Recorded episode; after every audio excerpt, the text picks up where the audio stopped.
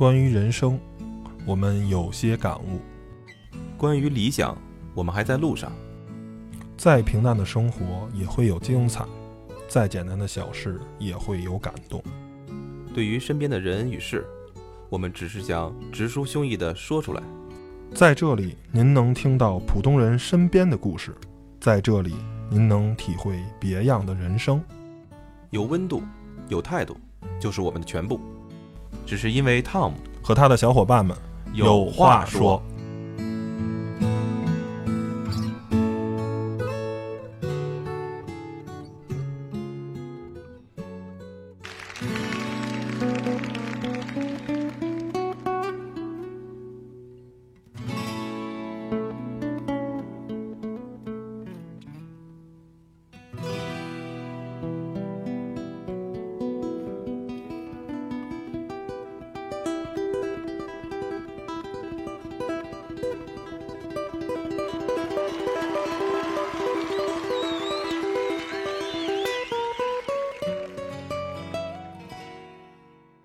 Hello，大家好，您现在收听的是汤小电台，汤小有话说，我是 Tom。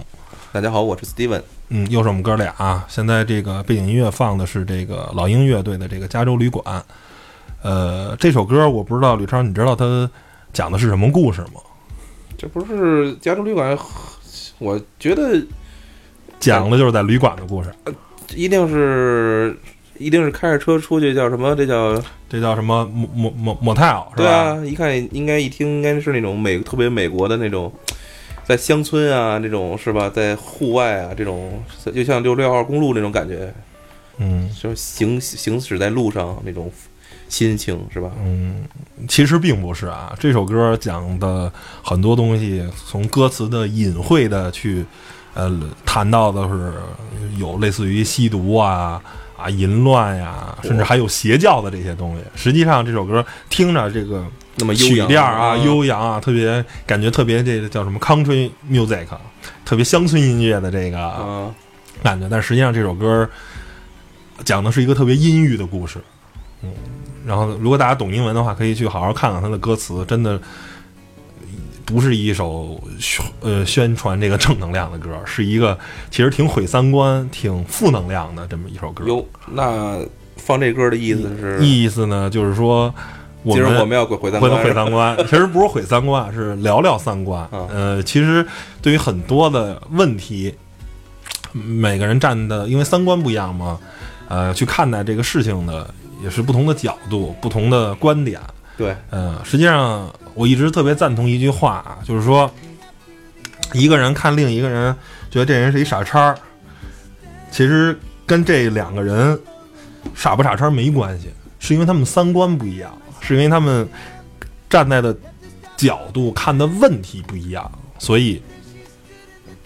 就觉得相互是傻叉。你比如有一个直男癌的这么一个人，跟一个直女癌的这么一个人。俩人在一块儿，肯定相互都看不上，相互都觉得是傻叉。但其实他们错了吗？没错，怎么可能看不上呢？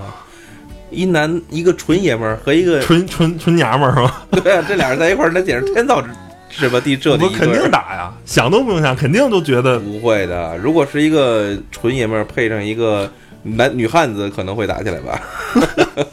就是反正。两个人其实相互看不上，很多时候是因为三观不合，并不是俩人真干了什么傻叉的事儿。就是如果两边的三观的合，就是假如分 A 种人跟 B 种人，A 种人看 A 种人，有一个在 B 种人眼里看着这个 A 种人傻叉到底了，其实，在 A 种人眼里看着是他们是牛叉到底了。哦，对吧？实际是这么一个这么一个关系吧。那咱们就聊聊呗，说说这个。咱们生活中，你我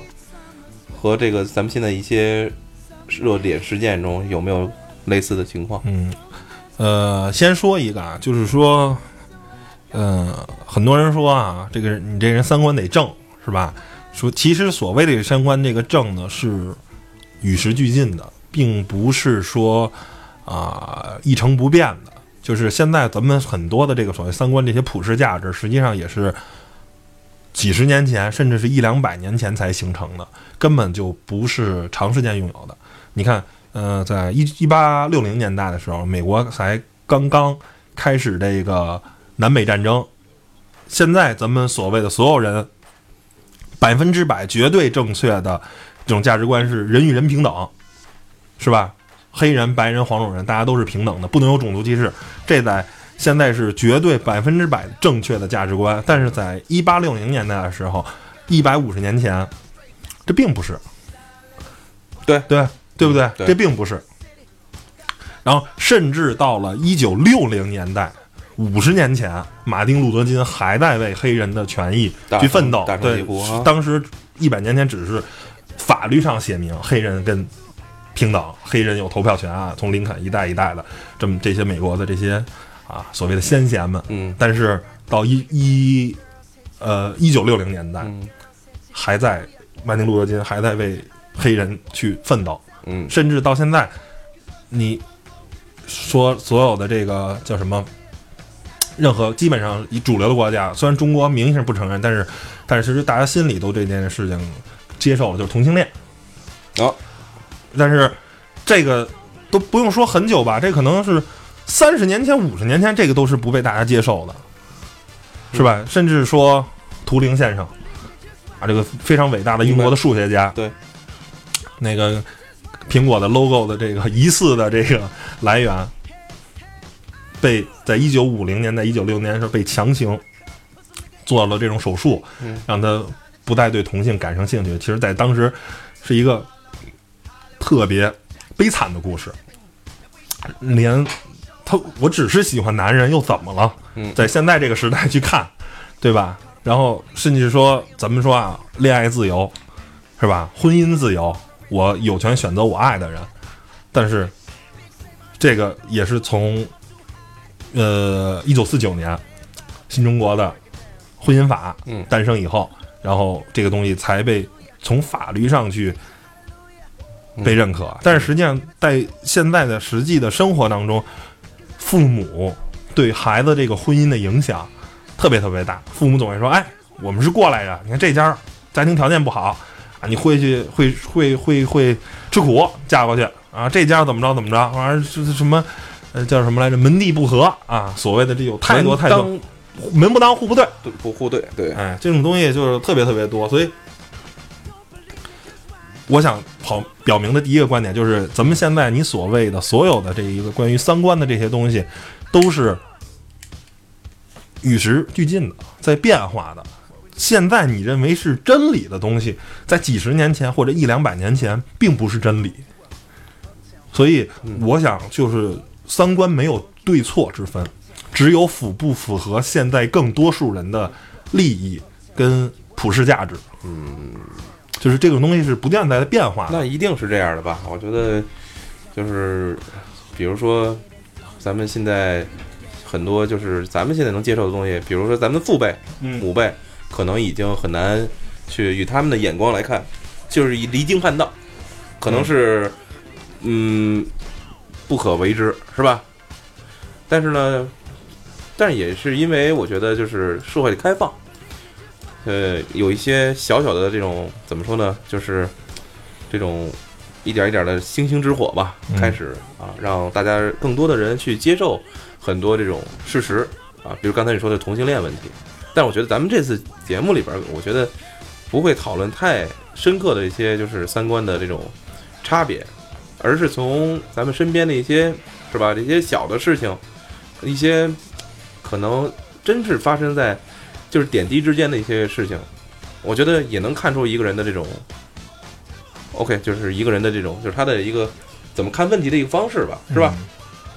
我觉得可以讨论讨论咱们自己。嗯先先说一个事儿吧，嗯、如果大家一直关注我们微博的啊，这人肯定看到了。我前两天我发了一个微博，我刚开始是发了这么一条微博，就是说前两天那个沪宁高速啊撞车了，大家都知道，就是连环枪撞这两，这两天小小长假那个，对，好好几十辆车撞在一块儿了。嗯嗯然后呢，我发了一条呢，我现在不是每天发一个叫每日胡话嘛，就是说点真心话，我想到什么说什么。嗯然后我说大家应该出行的时候啊注意安全，别那个呃这个跟车啊速度一定要慢啊，别开太快。第二，保持安全车距，嗯啊，保持这个所谓的三秒车距。然后呢，大家行车时候注意安全。嗯然后后来呢，又扯了扯这个自动驾驶汽车的事儿。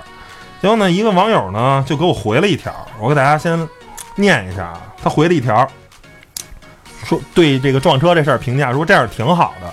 毕竟钣金工人养活了一家人。然后我给他回，我说他，我回了一个这个擦汗的，然后说大哥死人了，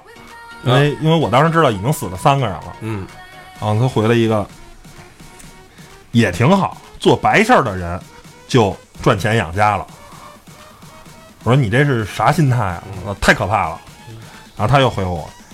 你知道世界上是怎么看中国笑话的吗？中国某些人就是小丑，死了不值得扼腕，自找的。嗯我说你脑子没事儿吧？嗯人家在高速上开着挺好的车，突然就出车祸了，怎么就成小丑了？啊，他说：“孩子啊，你还小，如果不这样想呢，脑子才有病。谁让他们开车时候不拉开安全距离呢？谁让他们可劲儿开呢？下雨天儿使劲开，不是找死吗？中国某些人开车就是这样，你在路上没看见他们这么开车吗？其实他想说的就是活该，对吧？啊，对，因为你违反交通规则了，所以你死了活该。然后呢，就前面反正大家都说这话了，然后我给他回呢，我说车祸中啊，几十辆车相撞，不是每辆车都违反交通规则了，总有没违反交通规则的吧？那他们就是被误伤的，嗯那他们死的是活该吗？再有，即便是违反交通规则了，罪犯的生命也是生命，没有任何人可以剥夺罪犯的生命，嗯。除非你是通过法律手段，正常的杀人犯，他只要被抓起来了，你也不能给他打死，只有法律可以判他死罪，然后呢，由是吧？咱们甭管武警、人民警察执行这个法院的这套嗯。走程嗯。经商，你也不能说说个最简单、最极端的例子吧。杀人犯杀人了，警察也判他死刑了，呃，嗯不是警察，法院也判他死刑了，还没有执行。临执行前一天，这个这一受害方的家属去那个监狱去看他，你要是开枪给他弄死了，你也是罪犯，对不对？这是我举的一个最简单的一个例子。对这个死刑犯没有错，但是也得按规则一步一步的有有执行死刑的人，你不是执行死刑人，就是这个吧，就是咱们就说你发的这个这个这个这个这个这个怎么说一微博吧，嗯然后得到了很多评论，其中这条呢，我觉得特别毁三观吧。我也看到了，就是首先我觉得啊，就是咱们先不用给他上纲上线儿，第一给我第一感觉这哥们儿就是你是受多大委屈了，或者说是你是被这个社会也好，嗯被这种交通安全，当然了，我觉得不排除可能曾经家里人有有因为是吧其他人的那个过失问题造成家里人的一些伤害，嗯，我们完全不是在损他啊，我觉得因为切肤之痛是没有办法能够就是通过文字也好，视频也好，能够让你真实的能感受到的。嗯，所以说咱们都不都不做那个站着说话不腰疼的事儿，对吧？但是呢，就是，但是我既然说我不这么说评论他的评论，但是我就反过来我我在考虑他的问题的时候，我觉得就是每一个人对自己说话，尤其在网络上，本身是一个不负责任的态度。其实很多人都是这样的，对吧？没错，而且最后他的这个，咱们先不说这个这个过程是怎么样，但是他最后开始把评论删了。嗯，他自己觉得也不合适，对他首先，当然了，我觉得这个 OK，他可能自己觉得不合适，而且可能可能自己，因为咱们毕竟也是一个媒体，咱们也是官方的也是有一个官方的小微博，也咱们也是有一一定的受众人群的。我觉得很多人也可能考虑到自己可能会被人肉啊，这种心理作祟，这个过程就已经说明这个人的一种心态。我觉得就是他刚开始说是一定是不对自己言论是不负责，但是他那他的心态，嗯，我们就了解他这个心态，就是但是你你遇到这种情况的时候，你会第一个反应是什么？我不敢说我的心态说 OK，我第一上来就好好心痛，然后一定发几个那个那个那个就作揖啊也好，拜一拜啊，阿弥陀佛的这种标志。我我首先我也不会这么做，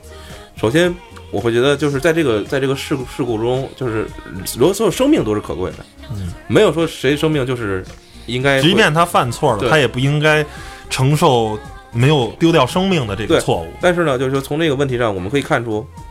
有很多人都是这样。就是我觉得，我真的就是把这话你要说说说的说大了一点，就是说你怎么看待生命这个问题，对吧？而咱先不说你说啊，就像小孩一样，而且他他他的话特别有意思，我觉得他把咱们当孩子讲，说孩子你太小了。我现在最讨厌的就是，我在我三十岁以后，我真的我不会轻易说谁谁谁是孩子，我也不喜欢别人把我当孩子。即使很多人还觉得啊，你你已经很成熟，但是我还觉得就是大家都是公平等的，谁也没比谁多吃两年干饭，谁也没比谁多少喝几年是吧白开水。我的意思就是说，人生在这世的阅历，其实，嗯，你得到的其实更多的是心越来越软。其实我之前听过很多的这个过来人在讲这很多的这种事情，就是说，当你小的时候，其实我家的孩子也是，他谈生死的时候很淡然，嗯，因为小孩嘛，三四岁的不懂生死，他不懂生死，他说我大把大卡车压过去了，然后呢，那就压死了，然后要不就是什么很多的这种，就是你看待生死的时候，你越小的时候，其实你看的问看的时候，你还是因为你不懂不懂生，也就不懂死，对你还没有觉得生活是他你多么美好的一个事儿他不会理解。你你你在这个问题上你会可能会经历什么。当然，我还是说，他既然说小孩子你你怎么怎么样，所以就，我还是觉得啊，都是一时之气也好，话赶话赶的这也好，但是我绝对不会绝对不会说第一句话就说他这样养活了一家的人，就是你这个思路上，首先咱们讨论三观嘛，首先你的首先你的观点就在你的脑子里会有这么一个苗头，就说他这种人就该死，这种人就该活，这种人就该富，这种人就该该穷，这种人就该怎么的，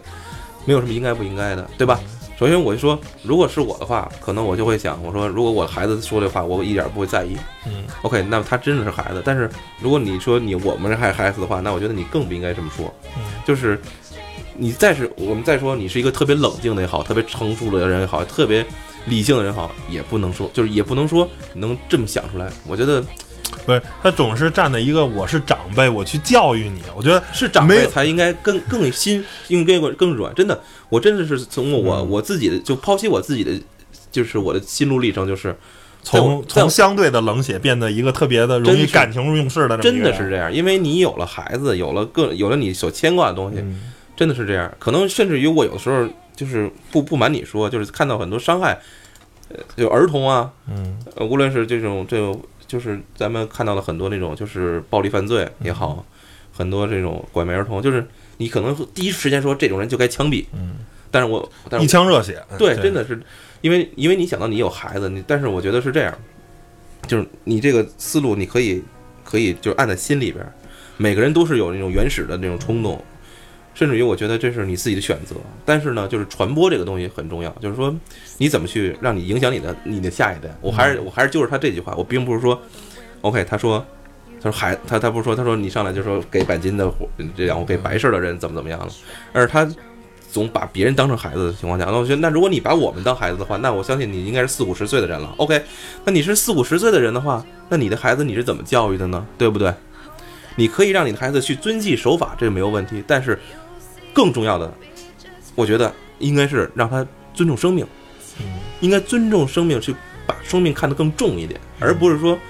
从你的言语之中很轻描淡写。这个东西其实是让我觉得是在这一次的这个对话也好，我觉得给我最大的一个就是启示，就是就是按说咱们这种平台就是吸取的这种，可能这些网友也好，或者听众也好，听众也好，我不知道他是以什么方式了解到咱们电台，在咱们这底下评论，但是我觉得。无论怎么样，我觉得至少我觉得咱们的听众还得说三观还，我认为，因为咱们节目，我认为是咱们是一个反正玩意儿就是怎么说呢，就是关于生命的这个这个对于生命的看法，我觉得是这样，就是恻隐之心，就总总结一句话呃就是恻隐之心，就是从从法律上的角度讲呢，有些事情我可以接受对生命的冷血，比如有死刑这种事儿，或者是比如说在欧美一些法系中，你如果违反了，你率先违反了法律，你的生命的牺牲是，呃，就是这个，比如出交通事故，嗯。比如说呃闯入人家了，然后被人这个反抗，被被人这叫什么正当防卫，呃，从法律角度，我我是可以，我赞同这这样的法律，但是呢，我觉得任何生命呢，呃我们都应该去对。去去去，它毕竟是一条生命，对何况是人的生命。咱们打个打打个比方吧，就是可能就扯得远一点，咱们先脱离这个这个这个这条评论。之前，呃，挪威那位就是叫什么什么维克，还是叫什么特别激进的那个，呃，号称自己是喜欢希特勒，嗯然后呢枪杀了多少名？七十多名、嗯是吧？嗯在夏令营，挪威正在夏令营的那些孩子，甚至于做做了一个爆炸案。嗯，至今他在判的，因为挪威的最高刑罚没有死刑，因为在二十五年，这已经是超出他们的限度了，但是很克制。我觉得，而且之前的不断，应该这事儿已经有四年了，有到五年了，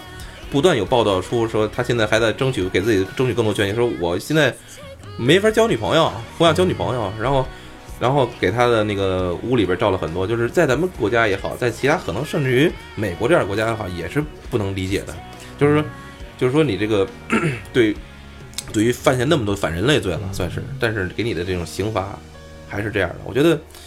我觉得就是一个国家，它对于自己的这个法律的定位，就是咱们我个人觉得就是这是，嗯、这是我个人觉得就是呃在普世价值方面，北欧人肯定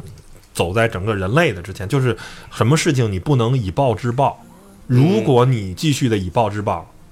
他他杀我一个人，我杀你三个人，那你跟希特勒又有什么区别？希特勒就是一个以暴制暴解决问题的人。这个问题就是我在我心中，我就是有的时候，我我感觉就是有时候很多很难说出来，就是我觉得还是文化，就是文化修养还不够。就是咱们无论是你我，还是咱们可能大旗也好，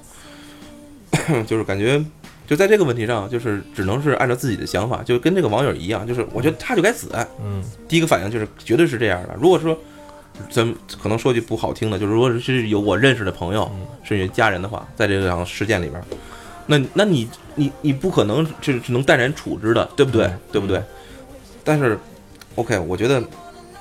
就是法律是在什么？法律是底线嘛？咱们经常说法律是底线，道德是高线，对吧？但是我觉得，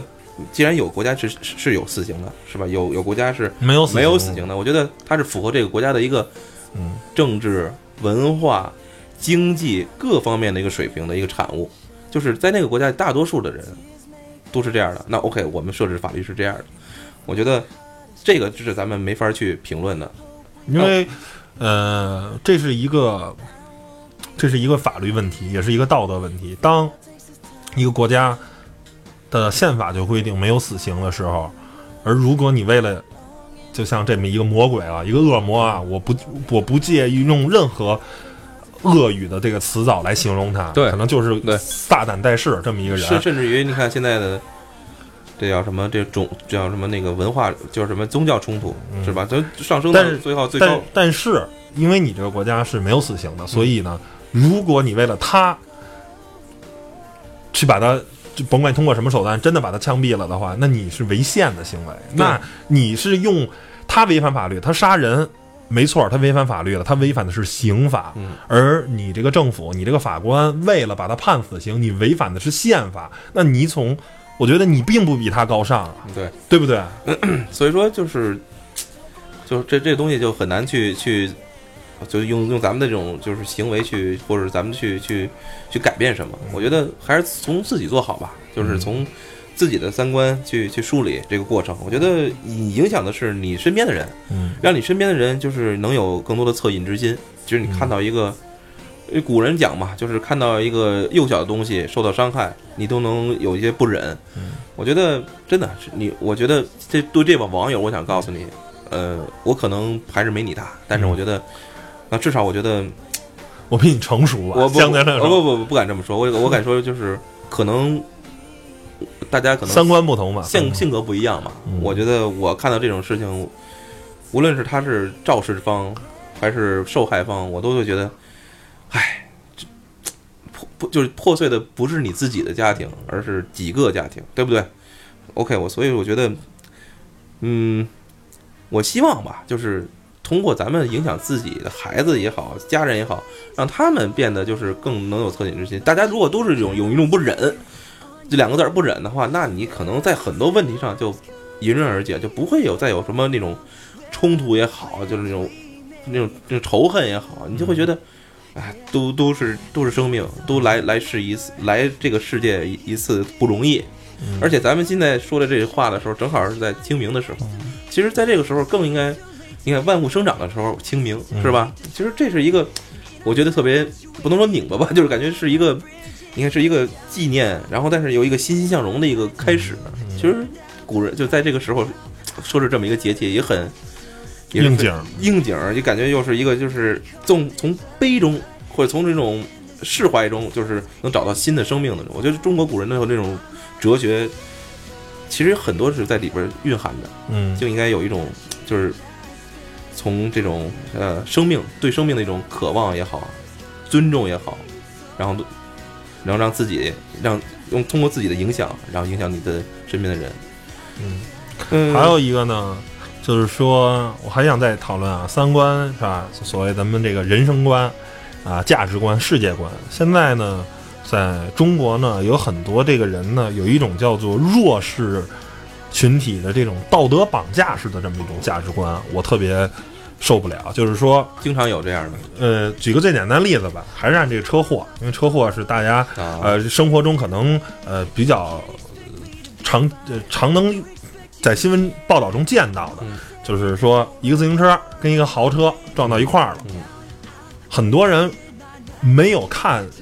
这个新闻的这个呃具体的内容，甚至说也不管是到底谁的责任，是豪是这辆豪车的责任，嗯。还是自行车的责任？很多时候其实可能是自行车的责任。嗯。把豪车撞了，然后呢，人说就是说，假如吕超你开辆劳斯，假如我骑自行车，我把你撞了，嗯，很多人就说史蒂文，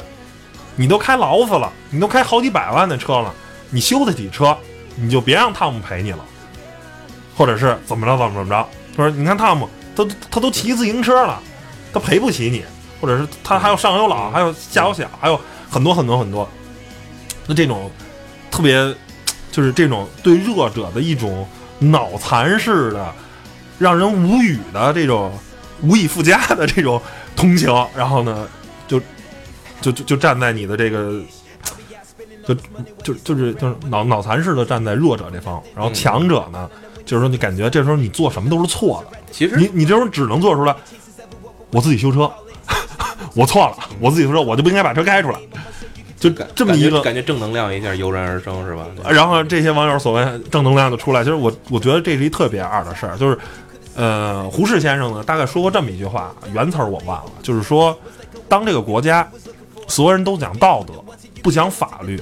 这是最悲哀的，这国家就无可救药了。嗯。那如果大家每个人都是一个所谓的正人君子，所谓的这个什么，谦谦君子，以道德至上，都讲什么孔孔子啊、孟子啊，口头上的讲的这些，然后呢，把蔑视法律，认为道德是站在法律之上的，那这国家就真的，希特勒就是一个道德模范，但是他藐视法律。嗯，是不是？所以我一直觉得，任何时候，法律是底线，法律是准绳，法律是判断这件事情价值观的唯一的标准。嗯，哪怕这条法律不合，就是可能落后了，那咱们先执行，咱们不断地去优化法律，是吧？因为一百年前的法律，在判定现在的时候，肯定就不合适了。嗯在节目前呢，我们也讲到啊，黑人平权啊。同性恋啊，男女平等啊，这些问题，一百年前可能都是不公平的，嗯但是慢慢的我们在修正它。嗯但是如果当时说了，这叫什么来着？上帝说了，上帝是道有道德人嘛？上帝说了人人平等，那所有黑人就拿起武器反抗，跟白人干，就就就就就可以任意的摧毁白人的农庄，就把白人怎么着怎么着。如果黑人就那样的话，那你觉得这是一个这是一个合理的事儿吗？在此时此地，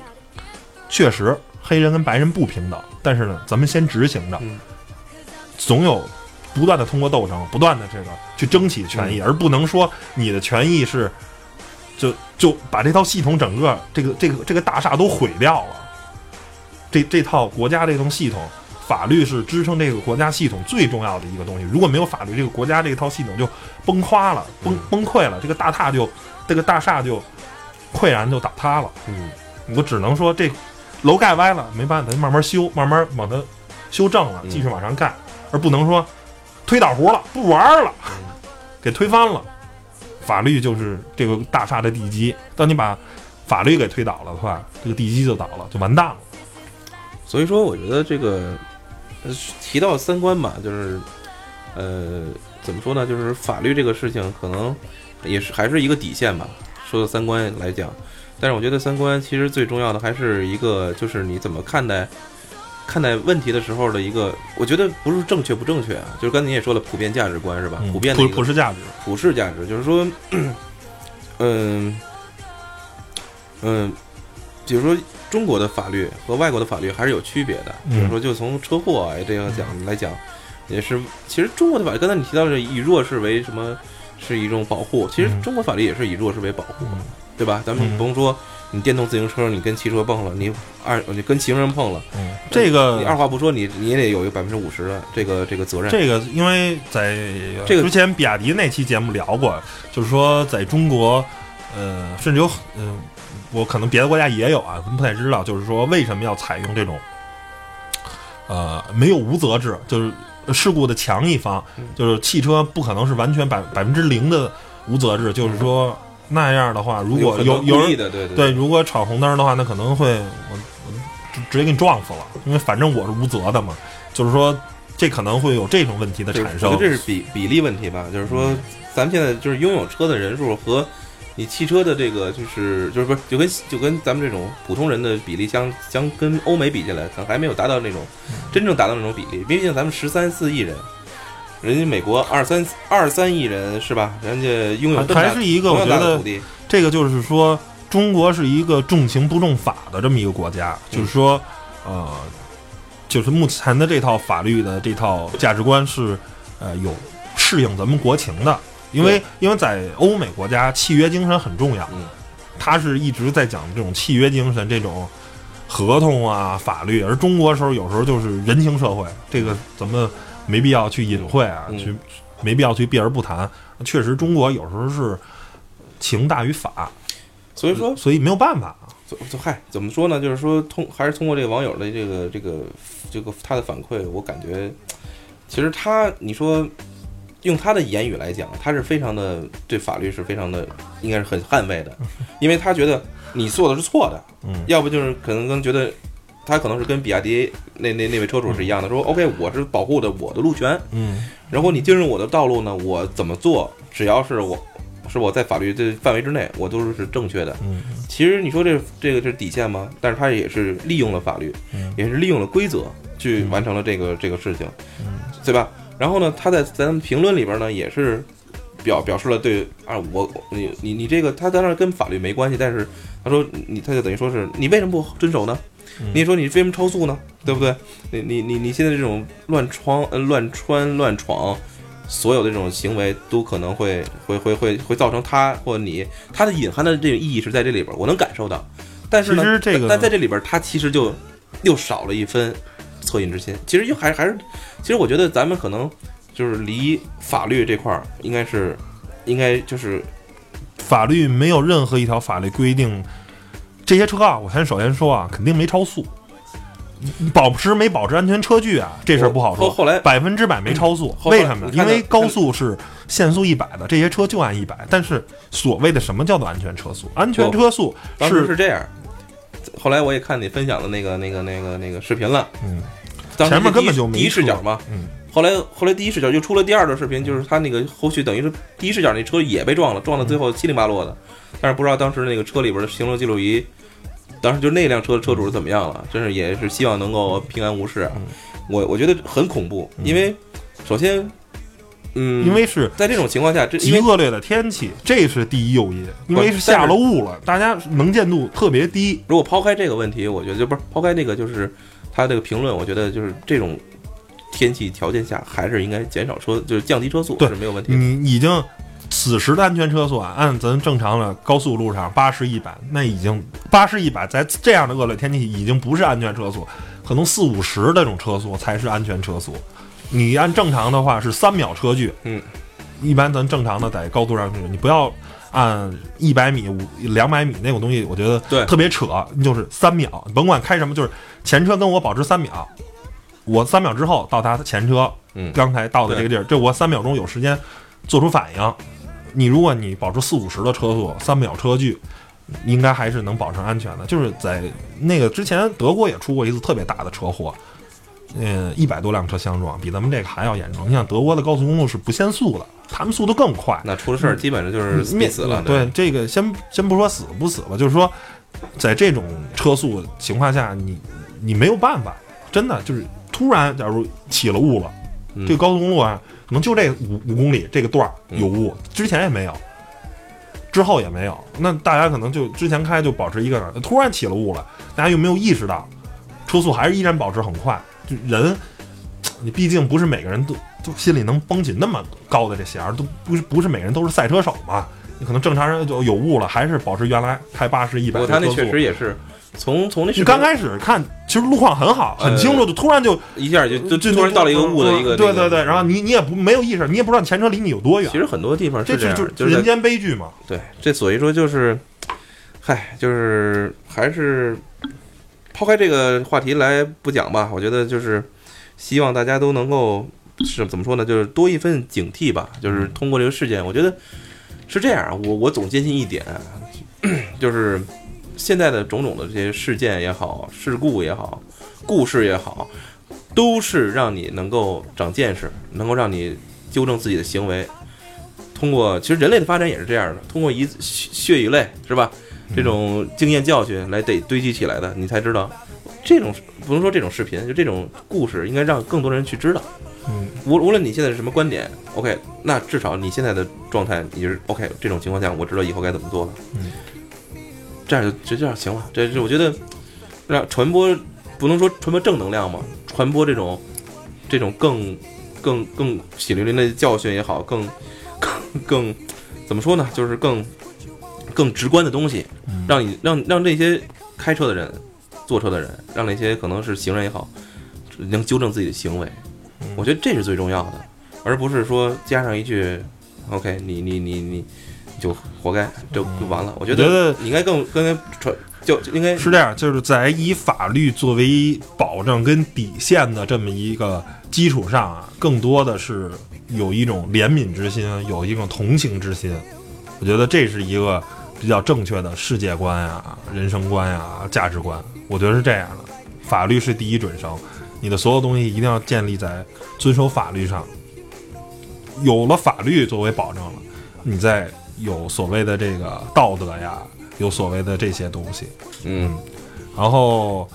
再想说一个呢，就是说谈完这个三观了，再加上再加点儿，聊聊这个金钱观，金钱观是金钱属于三观里边的吗？不属于，嗯人家是人生观、道德观、价值观啊，金钱观不是。但是呢，我觉得现在就像很多人有这种弱者的这种盲目的，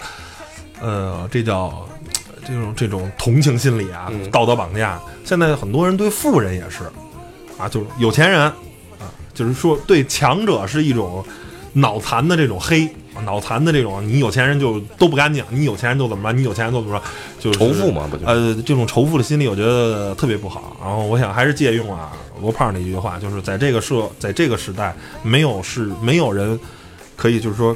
比这个干干净净挣钱、合理合法的挣钱更光荣的事儿了。觉得这是一个，就是我凭我自己的本事，我凭我自己的这个能力，干干净净的把钱挣了就够了。然后呢，总有人就是说，还有有关于这种募捐啊什么的，就是老就每年每次出了这种啊大的这种灾难啊，就是啊，假如假如啊，这这哥们儿趁一个亿、啊，你得捐点儿。对捐了一百万了啊，然后那个有一十亿的也捐一百万，说哎，你看有一人趁一个亿就捐了一百万，你趁十个亿你应该赚一千万。就会不断有人说，哎，你看你片酬这么高，甭管是明星啊或者什么，其实这个事情，呃，咱们说一个真实的案例啊，嗯。就是那个那个叫什么大衣哥，啊，之前他就是有这样的一个真实的情况，他上了央视了，嗯。被大家怎么说捧为这种叫什么平民，就是草根的一个就是偶像，然后呢走出是吧他们的大山啊，走出他们自己的家园，然后来到了这个大北京，来到了这个央视的舞台。结果回去之后呢，那么多人就找他来了，哎，你把我家这个什么帮我修了吧，你帮我这个去是吧？你说这是什么样的心理呢？我觉得这个，嗯，我觉得我不爱用地域的这种情况来来去分别这事情啊，就是就去分去甄别这个事情，但是心理上这个东西就是这样，你不论是山里也好，农农村也好，偏远地区也好，还是城市里边也好，在大城市里边，可能人家就是大大家就可能就比较疏远，这种聚众的心理就没有那么多，所以大家不不会成为一种一一股风，一股力量。但是在这种乡村，在这种比较偏远三四线城市，甚至于是农村地区啊，大家是这种就是啊这种熟人的这种关系，嗯他们就更有更更愿意交流这个东西。再加上咱们可能对教，我一直对教育，我就觉得，呃，在什么时候就该做什么样的事情，你在这个时就应该去去接受教育，无论是以后你教育出来是不是。当然，OK，当然也有那种啊，那博士生拿着泼说泼去去清华大学的学生去泼穷是吧？拿那个东西，也有那样的。但是大多数我相信教育的能力量还是正确的。OK，所以说咱们不不不提那个百分之十也好，百分之五也好，一也好，大多数人接受教育还是有一个向善、嗯明理，是吧？有逻辑啊。所以说，说说句直接的吧，可能还是缺教育，就是这样，就是你少了这些东西，他就会有更多的那种啊那种固定的那种三观的思维，就说你有钱就应该作为，你就应该出来去帮助别人，就应该怎么怎么样。但是这个东西是这是个人的行为，是吧？我觉得就是不能吃大户也好，或者这种还是抱着以前的那种。你是地主阶级也好，但是我觉得无论哪个人的成功，都可能会借用了其他人或者一群人或者很多的资源，但是跟他的努力也是分不开的，不应该是觉得是这样，就是说，如果他愿意捐，那是人家个人的事儿。就是王石嘛，之前也碰到过这种情况，人家愿意捐是人家的事儿，人家不愿意捐，我只要企业合理合法纳税了，这就是已经合理合法纳税，已经是对这个社会做出最大的贡献了。我已经给政府钱了，政府可以拿这些钱去成帮助红十字会呀，或者成立这些救助基金，这些钱就是靠纳税人的钱。我已经为这个社会做了很多很多的事情，而且我这个公司健康的运行的每一天，我雇了这么多雇员，然后每个人可能家里就是三到五口人，是吧？我让这些甭管几百个雇员，是几千甚至上万的雇员，我让他们啊可以开心的工作，让在家里啊能有一个非常好的这种收入，然后呢让让每个人生活都很快乐。我已经为这社会做出做了足够多的事情了，请你不要再跟我说你要做的更多，你要做的更多，你要做的。作为一个大公司，我有董事会，我有这些东西，捐是我个人愿意捐，是吧？甭管是我以公司的名义还是以个人，是我愿意更多的做慈善。我觉得我可能还想做更多，我不愿意捐，说句是就是捐是什么？不捐是本分，嗯，捐是感情，不捐是本分。你真的不要说他有钱他就应该捐，那你没钱你就不应该捐吗？其实怎么说呢？那个，呃，你说这点非常对啊，就是说你看到的是王石也好，你看到的是大衣哥也好，你看到的是你身边你觉得你能够得着的，然后你觉得他，或者甚至于就是跟你没半毛钱关系，你觉得你就给他压力，所以说你看道德绑架，道德绑架特别讨厌。呃呃，之前还有很多就中奖中中中了彩票，嗯然后呢，就是咱们可能作为普通人是不了解这个人是中彩票的，但是他家人甚至很多人就是只要中了之后，可能就跟真断断绝来往了啊。但为什么呢？觉得就可他他就觉得可能会有很多的这人去找到他，也确实是这样的，马上就有人这样吧那样吧，就就跟你去啊，你你有钱了，你赶紧是吧？能不能？但是在国外，我就跟他们区别区别很大的是，中了彩票的，无论是六合彩也好啊，也是什么什么样的形式，在电视上接受采访，很兴奋，很高兴，没有人觉得他是啊，我该上他借钱了。他的，我觉得不知道，我我不知道这是什么样心理，就是嗯咱们中国人，人家有钱是人家的事儿，跟你有什么关系？人家就是咱们中国人，就是去拿个面具挡着，然后几乎几乎让你看不到长什么样，然后去领走了，然后一个陌生哎，一个怎么样，很少有能抛头露面去去去，嗯，可能还是经济的问题，可能是吧。一切所有的那种道德层面的东西，都应该是在经济基础之上。所以说，你没钱的时候，说句特别直接的话，就是别给我谈什么理想，也别给我谈什么，我先把我的眼前的事儿先聊苟且。对，那最后说一个啊，就是 聊完金钱观了，嗯说一下爱情观、这这有有新三观是吧？这是新三观。呃，金钱观、爱情观还有什么观？你再你再透一个。金勋说爱情观吧，就是怎么说呢？就是说我个人啊，倒不是说是呃支持裸婚啊，但是我觉得就是现在裸婚还行，倒不是说支持这裸婚，都是应该十年前讨论的问题了。还是我刚刚毕业之后，就是那时候那时候就已经开始说什么阿姨，如果是哪个小伙子是吧，哪个小姑娘嫁给了一个没房没车、没有这没有没存款的小小伙子，就被视为这姑娘是真爱，是吧？是不是你想说的应该是这个？呃倒不也不是说支持裸婚啊，只是说呃，真的就是现在这这种丈母娘啊，这种有房有车，最好父母双亡这些东西，我觉得呃，反正不不是我的这个三观。我觉得一个两个人这个能不能幸福的生活，真是先得建议建立在你两个人之间的这个爱情上，然后其次呢，物质啊、家庭啊，包括还有很多人讨论这丈母娘啊，是不是很多这个就是其他呢都是这个呃叫什么来说，都是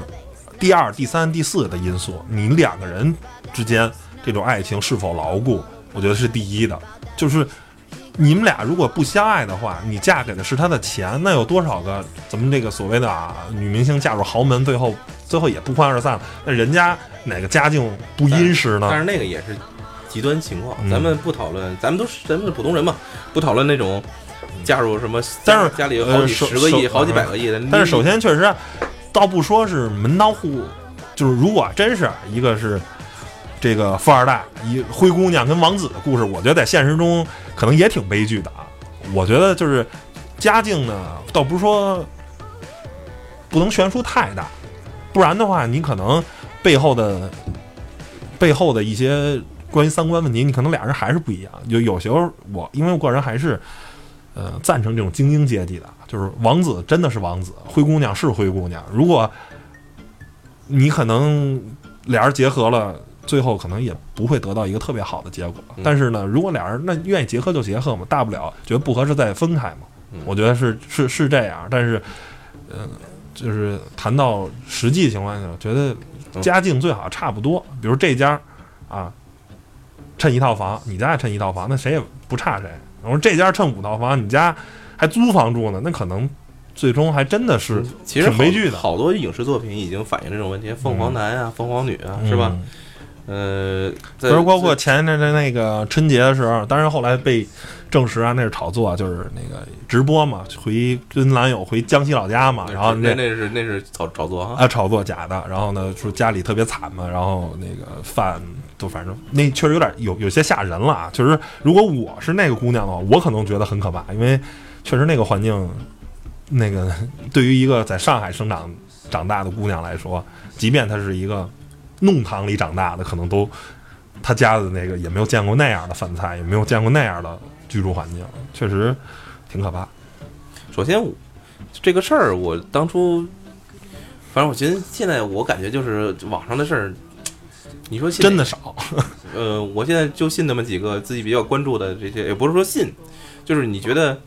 他能有有事情的起因、经过、结果，而且还有后续的这些就是结果之后，甚至于被被很多其他的佐证证实了之后，我觉得你再发表一些嗯显而易见的这种议论还好。现在这种东西很难说，就是我不知道他们是以什么心态博人眼球也好，当然都是为了就为了钱嘛，其实也为了钱，就是博取眼球、提高关注也好。但是你说有没有这种是真实的事情存在呢？可能没有那么那么恐怖，呃可能这事儿呢没有差距那么大，但说呢但一定会有。呃，最后是证明是假的，但是这事儿呢真可信，就是说啊，这个事情能真实的发在发生在我们生活身边。嗯如果真的有这么一情况，可能最后也是像那个结果那样的，确实太太那什么反正觉得两个人能走在一块儿的话，爱情是非常非常重要的，物质啊什么的汤。姆还是在这个问题上，我觉得你没有问题，你没有错误。在这个在在这个不是错误啊，也不能说你没有没有问题，因为呃，在你这个阶段还是更更相信这个东西。我还是更相信诗和远方，是吧？你你可能就只有生活的苟且了，是那意思吗？呃，我觉得就是你经过之后，你会发现，呃，怎么所谓所谓的爱情这个东西吧，就是就是有的时候它是真是一刹那的，嗯呃，我我可以负责任的讲，真是那样的，就是你可能从爱情转为亲情这个过程，但是这个过程一定要有，而且呢，我觉得很多人都说，就是中国传统的思维，我觉得其实很多东西还是可以能够。就指导作为指导，就刚才你说的门当户对，嗯，门当户对是让你减少了很多的这个麻麻烦。就咱们可以用用用那科学的方法去加加权，增加了它的一个就是你的你你选择了一个游戏难度特别高的一个是吧？就是你上来就游戏难度特别高。如果你们门当户对的话，你难度可能就中等，是吧？你可以从其他就是门当户对，那你加两个两就是其实最简单门当户对的结果是什么？如果你这边这边可能是个啊。呃，工人阶级，然后那边呢，哎，也是一个就是普通上班族，对，两边呢受的教育都差不多，可能学习成绩好坏其实都差不多。你们的语言首先是相通的，对，你们的就理解理理性的理解层面，或者是感性理解层面也都是差不多。然后这边呢，如果假如是一个大的官二代，一个大的富二代，那人家从小接触那些东西，跟你最后在生活中，人家可能觉得有钱就得花。家里挣这么多钱不花留着干嘛呀？带到墓里去吗？你可能觉得哎，生活应该节俭一些啊。这个咱咱咱就是你在方方面面所有的东西上，他都跟你格格不入。对。然后你喜欢的东西跟他喜欢的东西也格格不入。你可能，假如这个女生啊是个灰姑娘，你可能喜欢看看韩剧的。这个大哥是吧？可能平时就喜欢个打个高尔夫啊、马球啊，然后去就去去去去去澳门玩两把爽一爽。嗯。你的生活跟他完全走不到一块儿去，那可能真的没有什么共同语言。所以说，共同语言很重要。对我，我觉得就是在爱情观这个问问题上，我个人的意见是说，嗯，现在很多朋友都都可能身边，我身边的，比如说有一些三十左右的，很多就是是吧，都都还是单身的情况下的，呃，多多少少也有一些自己的问题。咱们我觉得就可能大家可能说啊，眼光比较高啊，有些是吧，就觉得。嗯，可能条件还不是特别好，怎么怎么样的？但是我觉得就是像我们这种，就是很正常的这种，其实还是大多数，是吧？还是大多数。呃，我个人感觉就是你在这个问题上，其实还是一个，你最开始是一个什么样的冲动？就是你为什么喜欢，是吧？然后呢，你为什么去去爱？为什么去去欣赏？呃，然后是什么动力促使你想要选择最后走入一个选择他选择结婚这个道路是吧？这个过程其实还是相对来说还是比较理性的。这个这个掺杂着理性的层面在于，就是你你认为能够得到的一个一个前景是什么样的？其实，就我是男性，女性也是这样的，她可能会去去去衡量这个东西。嗯，纯粹的完全的那种这种啊爱情也好，我觉得。不是，我觉得不是非常的真的靠谱。我我从一过来人，我觉得可以很多网友来跟我去，去去去去跟我去来去再细的去讨论这个问题。但是我个人觉得必须要这个层面，为什么呢？嗯，因为你自己在你你在你。付出的时候，你就跟我我我觉得那个我们结婚吧里边也是，就是说你自己通过你的努力也好，通过你自己的，你也有一个证明的过程，对吧？嗯。如果说你真的是什么一无所有，至少你能让我看到你的一个未来。就是曾经逻辑思维也也说过这个东西，就是你即使你什么都没有，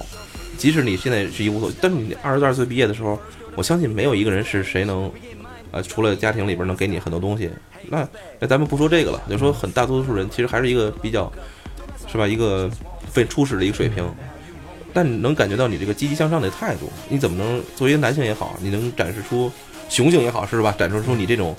心情这种状态，而不是从你的状态能看出来，你就是一个平平淡淡。就是你你可以没你可以现在没钱，但是最起码你看出他是一个积极向上、一直努力的人。钱的这这个也不不好说，这个钱这个东西，就是你。嗯，没有太多的这种物质的基础，只能说物质基础。但是我觉得这个东西都是通过大家努力，是吧？就即使你是一个工薪阶层，也是会过日子的。嗯，你过日子，他也能看出来你是一个什么样的一个奋进的一个方式。嗯，即使你说我是一个平平淡淡的人，也 OK，平淡 OK。那那你是一个踏实的人，对吧？不是说哪个女孩都希望要刺激，也有也有很多愿意找找一些很踏实的人在一起过日子。就还是俩人得合在一块儿得对 match match，所以说你找到了合合适的人，他就喜欢这样的，这个你这菜，你这口菜，哎，那他就那就合适。有人吃喜欢吃咸的，有人喜欢吃甜的，有人就喜只要对了口味就好了。对，甚至于就跟咱们说凤凰男也好，那没准就是高材生，从大山里边考考到了是吧？上海、北京这样的一个大都市，然后呢，我觉得是吧？我觉得就我就喜欢这种文文文质彬彬的，就喜欢这种啊有有学问的是吧？但是那你那你那你就不能太在乎他其他的了，对不对？那可能你后边有些什么问题，所以你在作为女性来讲，你在选择的时候，你自己当然了，这是你自己的选择，嗯对不对？所以说，我觉得爱情观，我总结一句就是，你一定要找到一个跟你相搭配的对你喜欢的是什么，嗯是吧？就不要跟我说就是喜欢钱不对，没关系，你喜欢钱这很很纯粹。嗯我觉得你只要你能说出来，嗯这也可以。就怕人，我觉得还是坦白一点，就是就是坦诚相对见，，就是省大家省了很多时间，嗯尤其是吧，就是大剩男剩女那么多，就是更大家更觉得时间的重要性。嗯嗯，都不要掩饰自己的需求。嗯在爱情方面，大家应该是更更直白一点，就是大家不要装着。这样呢，我觉得才是一个真正的爱情的一个爱情观，这是我自己的爱情观。行吧，嗯，反正我觉得今天聊了这三观，虽然不是传统的人生观、价值观和是吧那个世界观，但也我们是参加了三加二，对三三加二我们，参参加了参加参加了很多金钱观跟对爱情观其实我觉得这是更很多，就是咱们现在能身边能够实际能够嗯接触到的体一到的，对不对？希望能给大家一些启示。然后，当然我们的观点也是仅代表我台，仅代表我跟 Steven，然后您可以持用不同的。我觉得观点呢没有对错之分，嗯只有适合不适合你，跟符合不符合大多数人利益，仅此而已，没有对错啊。嗯百分之五的人的利益也是利益嗯，我觉得我我反反反反反着说，只要你不损害别人的利益，你的观点也没错，对不对？好吧？嗯，那好，行，那本期节目就这样，谢谢大家收听。拜拜。